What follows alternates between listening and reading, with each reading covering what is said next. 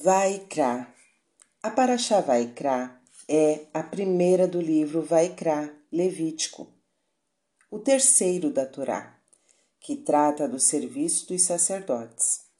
Esta Paraxá apresenta instruções detalhadas para a oferta de oferendas. O brilho da humildade. E foi ao descer Moisés do monte Sinai Moisés não sabia que resplandecia a pele de seu rosto por Deus ter falado com ele. E Arão e todos os filhos de Israel viram Moisés e temeram aproximar-se dele. E Deus chamou Moisés e falou-lhe da tenda da reunião, dizendo: O terceiro livro da Torá, Vai, Crá, Levítico, tem início após o término da construção do Mishkan, o tabernáculo móvel que acompanharia os judeus pelo deserto. Deus então chama Moshe de forma carinhosa, usando o termo Vaikra, e chamou, cuja última letra aparece em tamanho menor em relação às demais. Quando desceu do Monte Sinai, Moshe percebeu que todos se afastavam dele. Mais tarde descobriu que isso acontecia porque por causa de uma luz especial que emanava do seu rosto. Desde esse momento até a entrada em Eretz Israel, quem falava com Moshe não via sua face, pois ele vestia uma máscara e só tirava dentro do Ohel, Moed, tenda da reunião. Como se explica esse fenômeno? Ao escrever uma Torá, uma Torá mezuzá ou tefilim, o escriba mergulha livremente a pena na tinta e a aplica sobre o pergaminho. Porém, quando ditou a Torá para Moshe, Deus lhe deu a quantidade exata de tinta necessária para todas as letras. Na hora de escrever a palavra Vaikra, que na linguagem da Torá tem um tom carinhoso, Moshe, com sua enorme humildade, incapaz de dirigir louvores a si mesmo, disse a Deus que não conseguiria exprimir-se de tal maneira. Pediu então para escrever somente vai quer, excluindo a última letra, o Aleph, o que representaria um chamamento simples de Deus.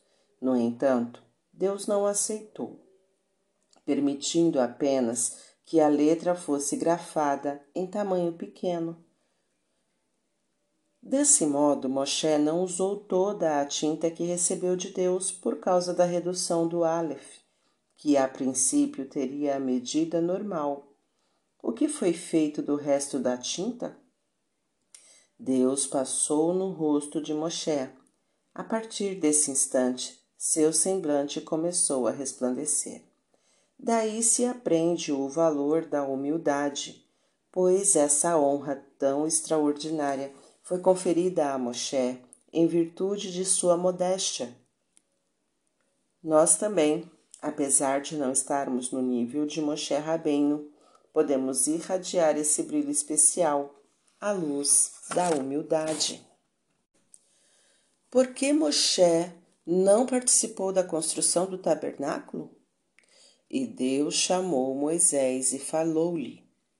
Porque a Paraxá começa dizendo que Deus chamou Moshe? Nossos sábios afirmam que Moshe se sentia triste por não ter participado da construção do Mishkan, tabernáculo. Afinal, ele nada doou para esta obra sagrada.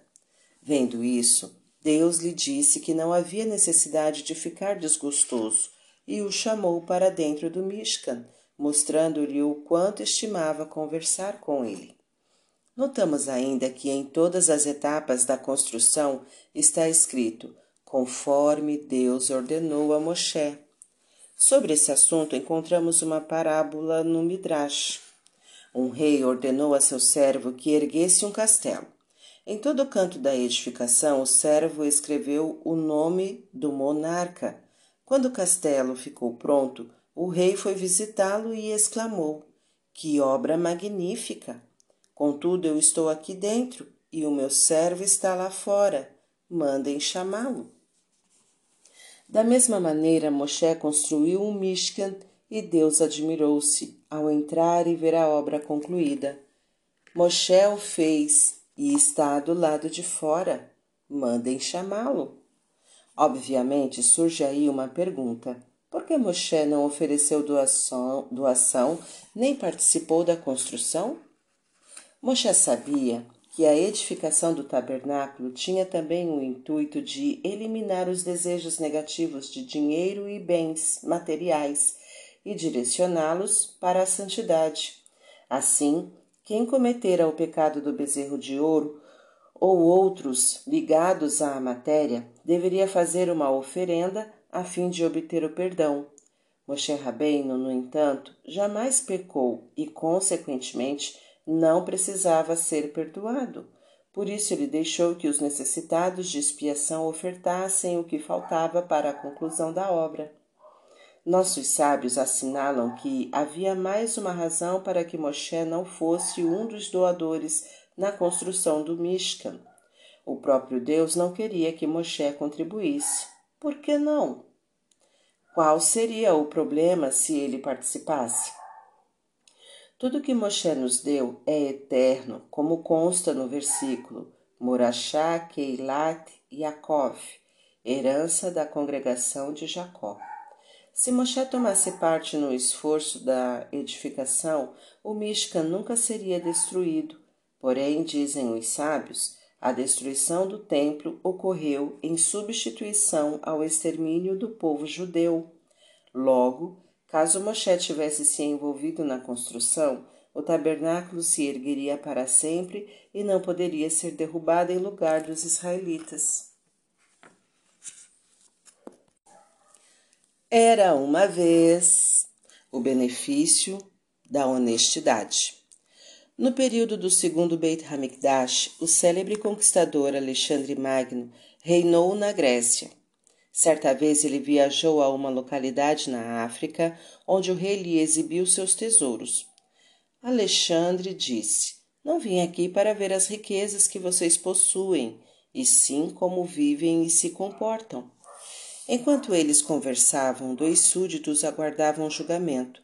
Eis uma boa oportunidade para Vossa Majestade conhecer nosso modo de vida, disse o monarca africano a seu hóspede. Os dois litigantes se apresentaram perante o rei. Um deles trazia uma caixa velha e empoeirada. O que você tem nas mãos? O rei indagou. Um tesouro de grande valor que encontrei nas ruínas que comprei desse sujeito, respondeu o homem, apontando para o indivíduo que entrara com ele. O rei africano pediu então que cada um relatasse a sua versão dos acontecimentos que provocavam a discórdia. O comprador começou a contar. Adquiri umas ruínas desse homem e lá achei este tesouro. Paguei apenas pelas ruínas, não pelo tesouro. Por isso desejo entregá-lo a seu verdadeiro dono. Não quero cometer uma falta ficando com valores que não me pertencem. E você, o que tem a dizer? perguntou o rei ao vendedor. Vossa Majestade vendia as ruínas com tudo o que havia em seu interior. Portanto, o tesouro pertence ao comprador. Não aceito receber o dinheiro de volta, pois também não quero usufruir do que não é meu. Fez-se silêncio absoluto enquanto repensava, até que lhe ocorreu uma ideia brilhante.